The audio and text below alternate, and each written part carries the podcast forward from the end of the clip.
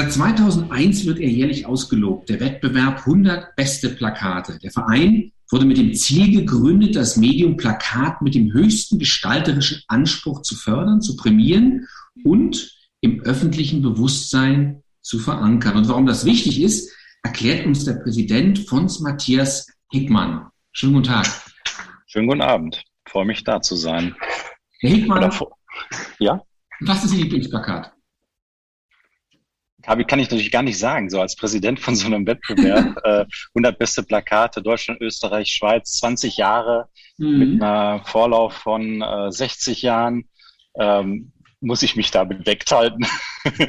ich könnte mich, oder, oder ich würde mich flüchten in Plakate, die äh, aus der Historie sind. Äh, da, das, da, da, da, da gibt da gibt's so einige. Man Ray hat mal ein tolles Plakat gemacht für die London Underground. Also ein schwarz-weißes Plakat, wo das äh, Logo äh, durch den Sternenhimmel fliegt, soweit ich das in Erinnerung habe. Ganz fantastisches, ganz fantastisches Bild. Es gibt auch ganz tolle Jugendstilplakate, die heutzutage eigentlich eher Kunst als Plakat sind, so aus werblicher Sicht gesehen. Ja. Schön gezeigt. Ja, da, das ist natürlich auch eine ewige Diskussion, jetzt nicht nur mit den, bei dem Wettbewerb, der sich ja um das zeitgenössische Plakat kümmert, sondern auch an der Hochschule natürlich. Die Geschichte äh, des Plakates, Jugendstilplakate, klar. Ich meine, Toulouse-Lautrec kennt ja auch mhm. jeder. Wenn sie, äh, und das sind natürlich so die, der ist eigentlich der Start der populären Plakatbewegung äh, wurde in Deutschland dann konterkariert durch das deutsche Sachplakat Anfang des letzten Jahrhunderts, wo die, äh, die Ästhetik dann konkreter wurde und auch zielgerichteter wurde, auch werblicher wurde und wo es halt auch äh, darum ging, halt Produkte anzubieten und zu bewerben. Das hat die Ästhetik stark verändert. Es ging halt weg von dem, äh, sagen wir mal, äh, von dem beliebigen Schnörkelhaften zu einem sehr straighten klaren Kommunikation. Das hat schon tatsächlich schon vor über 100 Jahren stattgefunden. Wir denken, manche von uns denken, das machen wir gerade erst, aber das ist auch schon eine Sache, die schon ein bisschen länger läuft. Und wenn ich jetzt mal den A, A den Professor und B den Kreativen und Designer mit eigenem Studio frage, was macht denn ein sehr gut gestaltetes Plakat aus? Mhm. Da sind wir natürlich nicht alle einer Meinung. ähm, ich ich habe da, hab da natürlich, ich habe da natürlich die Vorgehensweise auch äh, sowohl was meine Arbeit betrifft, aber auch was ähm, die Arbeit in Juries betrifft oder in Kommissionen betrifft, wenn es darum geht, äh, eine gute Strategie auszuwählen. Ähm, ich denke, hm, also ich, ich sehe Plakat auch ein bisschen weiter als nur diese eine Fläche, äh, gerade heutzutage, weil wir ja äh, meist Medien kombinieren, so eine Art Corporate Design entwickeln, was sowohl auf dem Printplakat funktioniert, aber auch auf dem digitalen Plakat funktioniert, was aber auch in den sozialen Medien in anderen Formaten funktionieren muss. Das ist so ein bisschen eine andere Heran äh, Herangehensweise und Herausforderung, die wir heute haben. Aber wie ein gutes Sujet funktioniert, ist eigentlich ähnlich oder bleibt eigentlich immer gleich. Ähm, der beste Weg dahin ist, äh, genau zu wissen, was man sagen möchte und, äh, und das dann klar zu kommunizieren. Und zwar am besten eine Botschaft äh, kommunizieren und nicht fünf oder sechs oder so. Ne?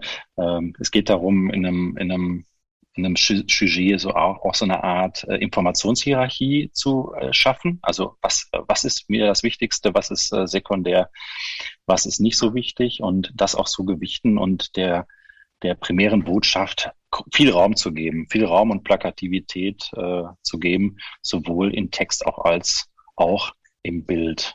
Das ist jetzt schon mal so, sagen wir rein formale, formale Strategie. Was Dann, schon äh, ist. Mhm. Bitte? Was dann schon, schon mal eine ganze Menge ist.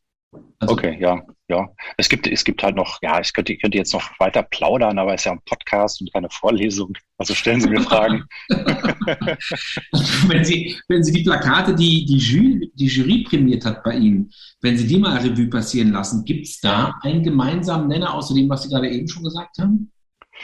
Ja, das ist, eine, ist ja eine, eine, sehr heterogene Jury. Das ist mhm. ja auch mhm. wichtig. Mhm. Ähm, als, als Vorstand des äh, Vereines, der besteht ja auch aus, aus fünf Personen, wählen wir die Jury aus und die ist immer sehr heterogen und genauso wie der Vorstand auch sehr unterschiedliche Ansichten über Kunst, Werbung und Design hat. Äh, so ist es in der Jury meistens auch. Die kommen aus unterschiedlichen Kontexten. Und es äh, ist auch immer an uns halt da ein möglichst Spektrum zu haben. Ne? Leute, die halt mehr das eine, mehr das andere präferieren und auch unterschiedliche Generationen, Geschlechter müssen alle äh, vertreten sein, etc. Ne? Das ist so, setzen wir eine Jury zusammen. Und die wählt natürlich auch dementsprechend heterogenes, äh, heterogene Plakate aus, diese 100 eben am Ende.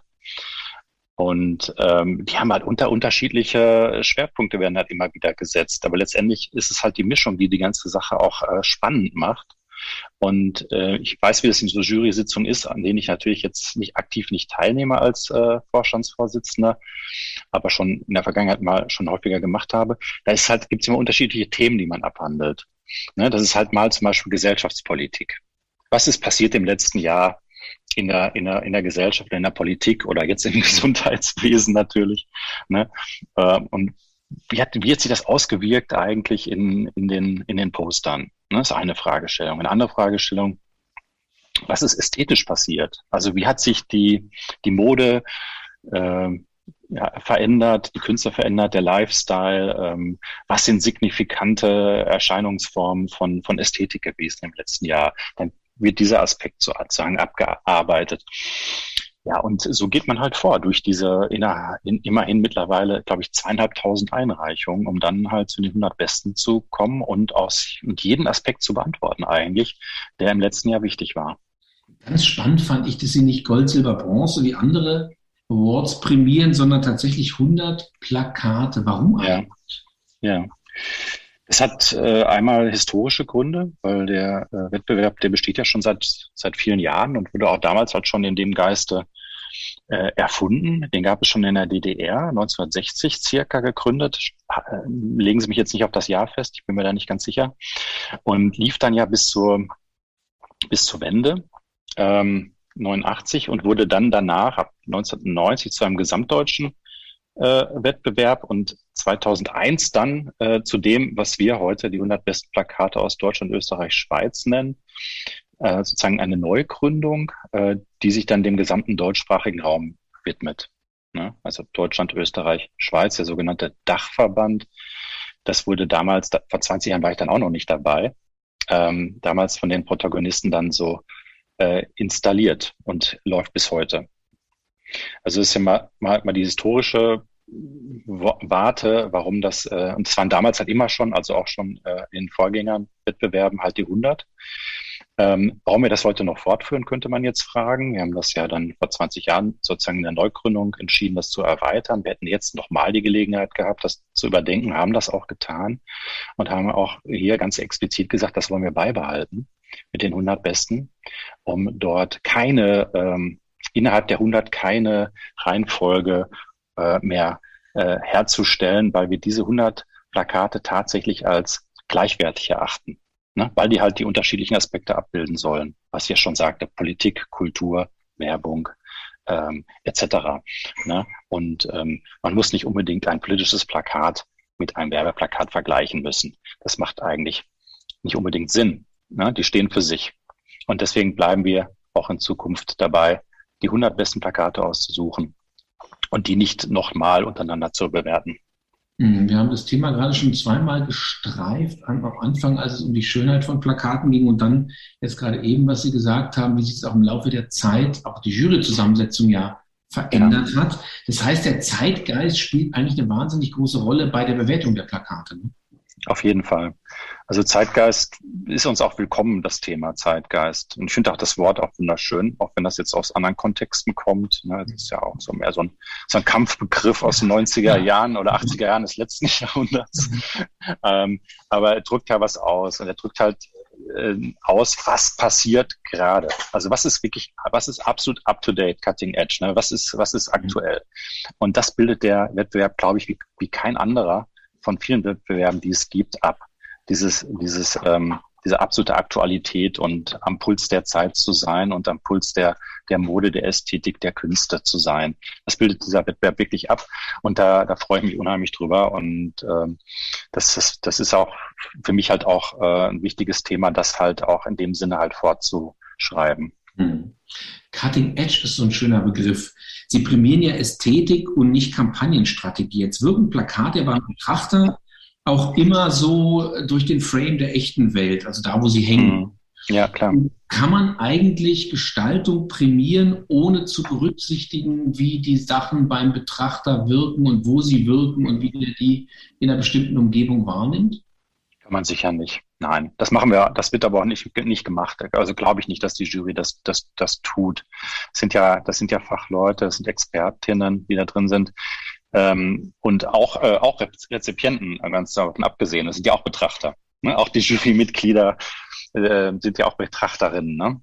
Ähm, und natürlich haben die diese Aspekte ähm, auch im Hinterkopf. Ist doch völlig, völlig klar. Wissen sie auch aus ihrer eigenen Praxis, mhm. die Mitglieder der Jury. Also und Kamp Kampagne haben sie viel, haben sie so halb, halb recht. Ich nehme das auf jeden Fall auf.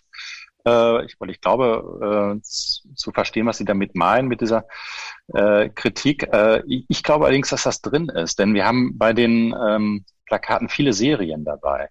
Äh, zum Beispiel sind es in diesem Jahr äh, nicht jetzt, wenn Sie die Ausstellung jetzt anschauen, die ja gerade tourt durch Europa, sind es nicht 100 äh, Plakate, die dort hängen, sondern 160. Diese 160 kommen zustande, sind 100 Preisträger, aber die 160 kommen zustande, da viele Serien dabei sind. Und Serie heißt halt Kampagne. Ne? Das ist halt für natürlich meistens für Kulturhäuser, das stimmt, äh, aber auch für Werbestrategien sind halt Serien dabei und die werden natürlich alle gezeigt. Sie haben gerade auch da den Spread zwischen Kultur und Werbung schon angesprochen. Sehen Sie grundsätzlich so einen Widerspruch zwischen kommerzieller und gestalterisch anspruchsvoller ästhetischer mhm. Plakatgestaltung? Es müsste kein Widerspruch sein, aber die Werbung, die Werbebranche hängt meistens ein bisschen hinten dran, was Ästhetik anbelangt und auch was äh, zeitgenössisches äh, Gestaltung anbelangt. Da könnte man viele, viele Gründe für finden. Ähm, ich stelle das jetzt einfach mal so fest. Mhm. Der, kann der eine oder die andere sich auch Gedanken zu machen, aber das stelle ich schon seit Jahren fest. Meist ist es dann so, dass diese Tendenzen, auch die ästhetischen und visuellen Tendenzen, die hier bei uns bei den 100 besten Plakaten auftauchen, dann ein, mit einem Jahr, mit teilweise mit zwei Jahren Verzögerungen, Verzögerungen dann auch in den Werbestrategien auftauchen. Das ist spannend. Das heißt, im Prinzip kann man sagen, durch die Prämierung oder die Trüffelschweininnen und Schweine in der Jury ja. kann man auch Tendenzen entdecken, irgendwelche Kreationsgrundlogiken, die dann ihren Weg in den Kommerz finden. Ja, kann man, sicherlich. Das ist sozusagen ein Gradmesser an dem, was halt ästhetisch gerade passiert. Ne? Mhm. Das haben sie ja auch, diese Gradmesser haben sie ja auch in anderen, ähm, sagen wir mal, künstlerischen Bereichen wie der Musik oder der Mode. Da kann man es auch sehr stark, haben sie immer, da haben sie immer so ein paar äh, Vorreiter. Also gerade in der Musik, da hören Sie, da hören Sie was aus äh, Bristol, was dann, was dann plötzlich erstaunlich ist und das dann irgendwie ein Jahr später überall zu hören ist. Mhm. Und so ist das bei den 100 besten Plakaten, glaube ich, teilweise auch. Da gibt's so so Ansätze, auch gerade in der Typografie, die sind so ungewöhnlich und so mutig und äh, so noch nie, noch nicht da gewesen, noch nicht gesehen, ähm, dass die erstmal überraschen. Ne? Braucht man so eine gewisse Gewöhnheitseffekt, aber wenn die halt, man merkt, okay, die funktionieren auch ganz gut, dann ähm, bildet sich da ein Trend. Ja, und das ist ja auch das, wo immer viele äh, ähm, ähm, Kollegen, Kolleginnen nach suchen, nach dem Trend, mhm. der ist halt ablesbar in äh, solchen Wettbewerben oder in diesem. Das Spannende ist tatsächlich, wenn die Sachen auf der Straße hängen, in der Tat, dann verändert sich die Wirkung und die Ästhetik natürlich und sie wird dann auch modern oder nicht modern. In Berlin, wo Sie Hochschulprofessor sind, da gibt es Bestrebungen derzeit, Werbeplakate aus dem städtischen Raum weitestgehend zu verbannen. Was verliert denn eigentlich eine Stadt, wenn so eine Kommunikation im öffentlichen Raum nicht mehr stattfinden darf? Ja, ich habe das von gelesen oder auch von Ihnen. Ich mhm. bin mir da nicht so sicher, ob das wirklich passiert. Da wissen Sie, glaube ich, mehr als ich. Ich hoffe auch ähm, nicht.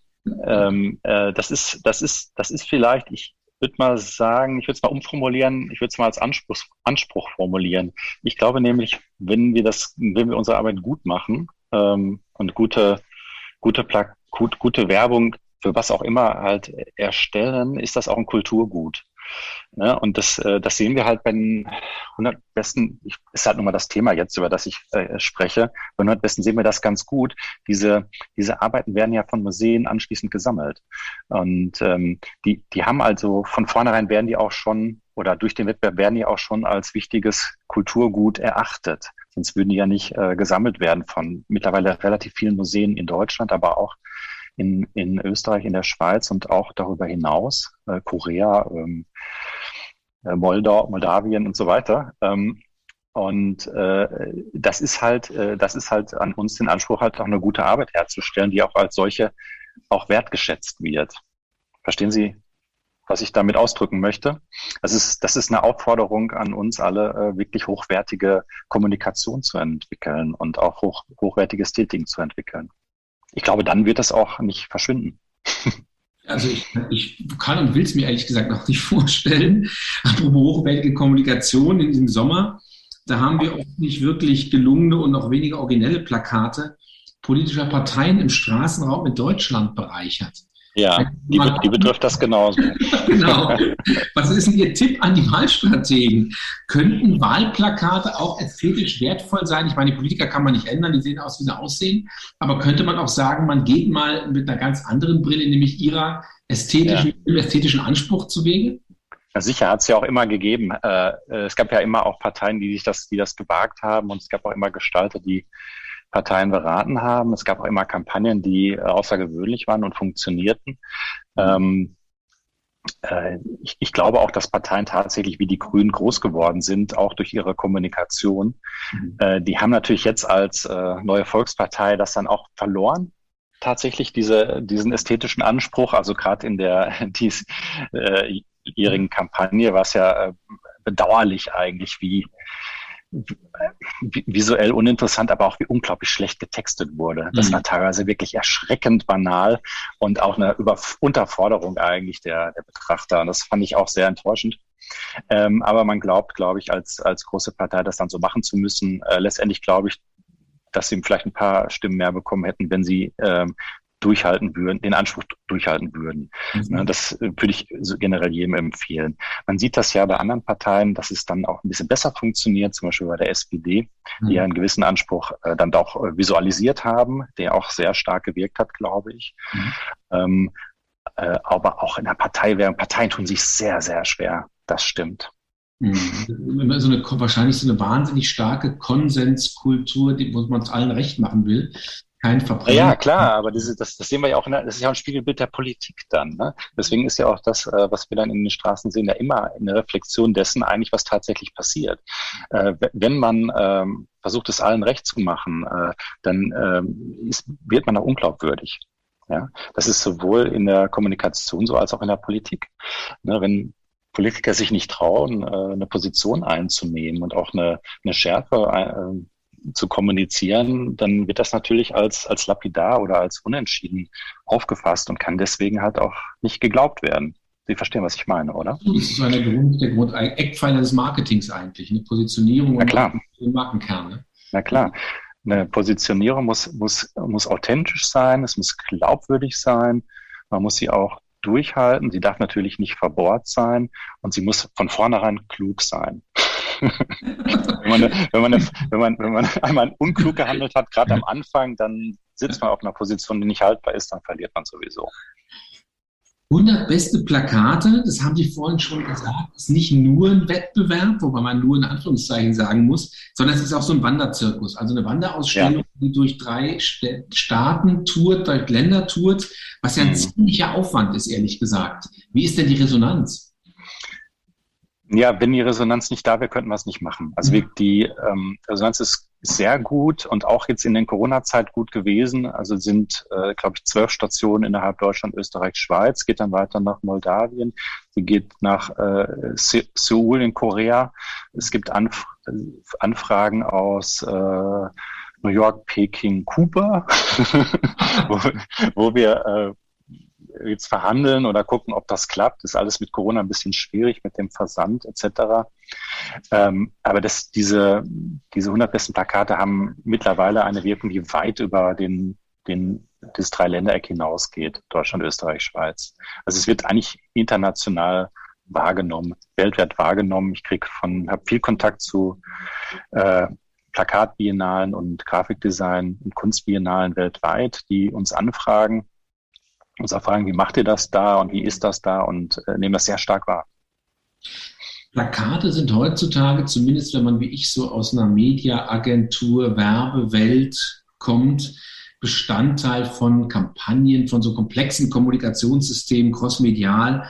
Da mhm. laufen, das haben Sie auch vorhin schon angesprochen, da laufen dann andere mhm. Medien wie Social Media und online in die Wahrnehmung rein. Gelingt es eigentlich oder wie gelingt es vor allen Dingen, Ästhetik und Aussage über all diese Kanäle konsistent zu halten? Ähm, fragen Sie mich nochmal anders. Habe ich noch keine Antwort drauf.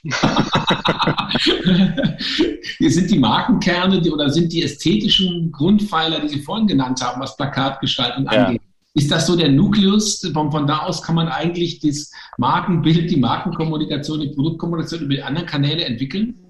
Naja, gut, das ist jetzt so ein bisschen meine Herangehensweise. Ja. Ja, da gibt es natürlich viele Experten, die da andere Herangehensweisen haben. Äh, das ist das, was sich bei mir bewährt. Und ähm, auch jetzt, ich meine, es ist ja natürlich jetzt nicht bei den 100 besten Plakaten sind wir jetzt, sondern bei meinem Studio eher, äh, M23 in Berlin. Wir machen ja auch ähm, viele, äh, viele solcher Dinge. Äh, ja, vor allen Dingen aber Corporate Design, aber ich finde Corporate Design und Kampagne hängt schon irgendwie auch ein bisschen zusammen, weil es sozusagen im Corporate Design die Grundpfeiler, ästhetischen Grundpfeiler angelegt werden, die dann in der Kampagne ausgebaut werden müssen. Aber da kommt natürlich anderes noch hinzu, wie ähm, hatte ich eben bei den Parteien schon angesprochen, eine gute Idee, eine kluge Idee, ein guter, guter Text. Text finde ich wahnsinnig wichtig, wird auch immer mhm. wichtiger, weil ähm, Texte so reduziert heute daherkommen müssen und trotzdem funktionieren sollten. Ne? Texte werden ja immer weniger, das werden sie wahrnehmen, auch wahrgenommen haben in den letzten Jahren äh, und müssen immer präziser sein und immer treffender werden. Und äh, was ein bisschen verloren geht in Texten, ist halt so ein Alleinstellungsmerkmal. Äh, weil viele Texte sozusagen, man hat das Gefühl, viele Text, Texter äh, äh, nutzen ihre Google-Maschine, um mhm. ihren Text zu erstellen, besonders Headlines. Und das ist ein bisschen schade, weil da Individualität verloren geht und damit natürlich auch ein eigenständiger Charakter und alles wird so ein bisschen gleicher. Das wird für den Augenblick vielleicht helfen, aber auf Dauer nicht. Das ist nämlich das Gegenteil von Nachhaltigkeit. Mhm. Plakat wird, wenn man jetzt in den Straßenraum guckt, immer digitaler. Also es wandelt sich so vom klassischen Plakatmedium an sehr vielen, auch prominenten Standorten zum digitalen Medium, was ja dann so ein Anführungszeichen Mehrfachspots auf einem Standort heißt. Was mhm. macht denn sowas eigentlich mit einer Plakatkreation, wenn man die von vornherein crossmedial denkt? Oder auch ja. ja, kann ich, kann ich auch nur jedem jeder dem Gestalter, jeder Gestalterin empfehlen, das von vornherein halt mitzudenken. Es gibt natürlich so kleinere Veranstaltungen, da muss man das nicht tun. Da reicht das statische Bild. Mhm.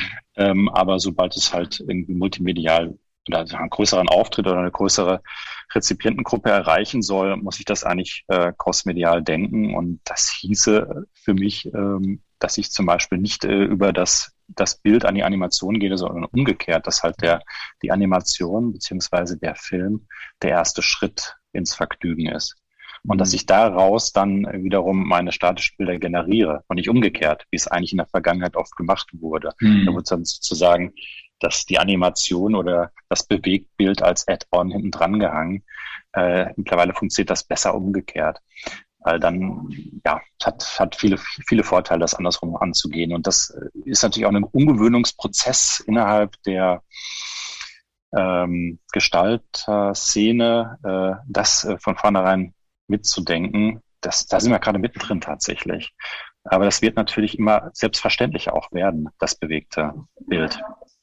Werden denn irgendwann die 100 besten Plakate auch irgendwie irgendwann 100, 150 beste Spots und 50 beste Plakate sein? Oder heißt es, die 100 Plakate bleiben aus Ihrer ja. Sicht 100 Plakate? Es bleiben die 100 Plakate, äh, weil, weil ich auch recht überzeugt davon bin, dass dieses Medium nicht verschwindet. Ich habe da auch, äh, auch schon viel drüber gesprochen, dass ich äh, den Medienpessimismus nicht teile, dass Medien verschwinden. Äh, seit Jahren erzähle ich auch äh, da auch das relativ das Gleiche. Ich habe nie geglaubt, dass Bücher verschwinden. Ich habe auch nie geglaubt, dass Kinofilme verschwinden und genauso wenig glaube ich, dass das Plakat verschwindet, weil das signifikante Medien sind. Das sind Eckpfeiler in der Kommunikation. Ähm, die brauchen wir. Die werden sich verändern, ne? klar. Ein Film äh, aus den 50er Jahren sieht anders aus als ein Film von heute. Ein Plakat vor 100 Jahren sieht anders aus als eins von heute. Mittlerweile bewegt sich das sogar und so weiter. Ne? Musik verändert sich ja auch, da wird sich auch niemand drüber wundern. Und so ist es bei diesen Medien auch. Das heißt, die bleiben. Ne? Also alle, alle, Un alle Unken können verstummen. Und dann ist halt die Frage, wie gehe ich damit um? Ne? Wie, wie, äh, wie, wie nutze ich das halt dann jetzt auch für mich, dass das äh, so bleibt? hat jetzt nur so halb Ihre Frage beantwortet, oder? Nee, eigentlich nicht, weil ich finde es auch ein sehr schönes, ähm, wie sagt man so schön, Schlusswort kann man gar nicht sagen, ein Schlussgedanken. Dass man sagt, die alten Medien, ich glaube, es ist tatsächlich auch nie ein Medium wirklich verdrängt worden. Kino ist ein gutes Beispiel. Und ja. sicherlich wird es auch lineares Fernsehen noch in den nächsten fünf Jahren geben und sicherlich auch Plakat. Ja, ja definitiv. Was ist zu erwarten aus dem aktuellen, aus dem aktuellen Kickoff, den Sie gerade gemacht haben? Also jetzt gerade geht der Wettbewerb los. Wer sich ja. beteiligen möchte, gerne. Ähm, wann, wann wird die nächste Jury-Sitzung sein und wann werden wir die 100 besten Plakate begutachten können? Heute geht's los, richtig, ähm, mit der Einreichungsfrist. Die geht bis Mitte Februar, glaube ich, aber auch das müsste man nochmal nachlesen auf der Website. ähm, auf der Website bitte nachgucken, 100 beste Plakate. Ähm, wir haben eine tolle Website mit einem großen Archiv von allem, was in den letzten 20 Jahren prämiert wurde, kann man nachsehen, man kann alle Juries nachlesen, ähm, sehr viel Informationen über das Thema. Heute geht's los. Äh, alle können einreichen. Das heißt, nicht nur Werber und Gestalter und Designer, sondern auch ähm, Produzenten können einreichen, Druckereien können einreichen, äh, Kulturhäuser, alle. Ne? Alles ist willkommen, alle, alle dürfen mitmachen. Und die äh, Unterlagen sind auf der Webseite einsehbar, kann man sich auch zuschicken lassen. Und würde ich sagen, let's go. Und dann sehen dann die Jury tagt dann ähm, im Frühjahr, wahrscheinlich im März nächsten Jahres und äh, in der UDK wahrscheinlich, äh, mhm. äh, wenn wir zusammenkommen dürfen. Und dann wird die Ausstellung im Sommer in Berlin starten, die Wanderausstellung, und geht dann ja, wie gesagt, durch Deutschland, dann durch Österreich, dann durch die Schweiz und dann in die Welt hinaus. Also dann würde ich sagen, ran an den Wettbewerb und dann ran an die Ausstellung. Es lohnt sich wirklich, sie sich anzugucken. Ähm, es ist was ganz Besonderes. Ganz herzlichen Dank, Franz Matthias Sickmann vom ja, gerne. 100 beste Plakate. Vielen Dank. Vielen Dank. Schönen Abend. Tschüss. Tschüss.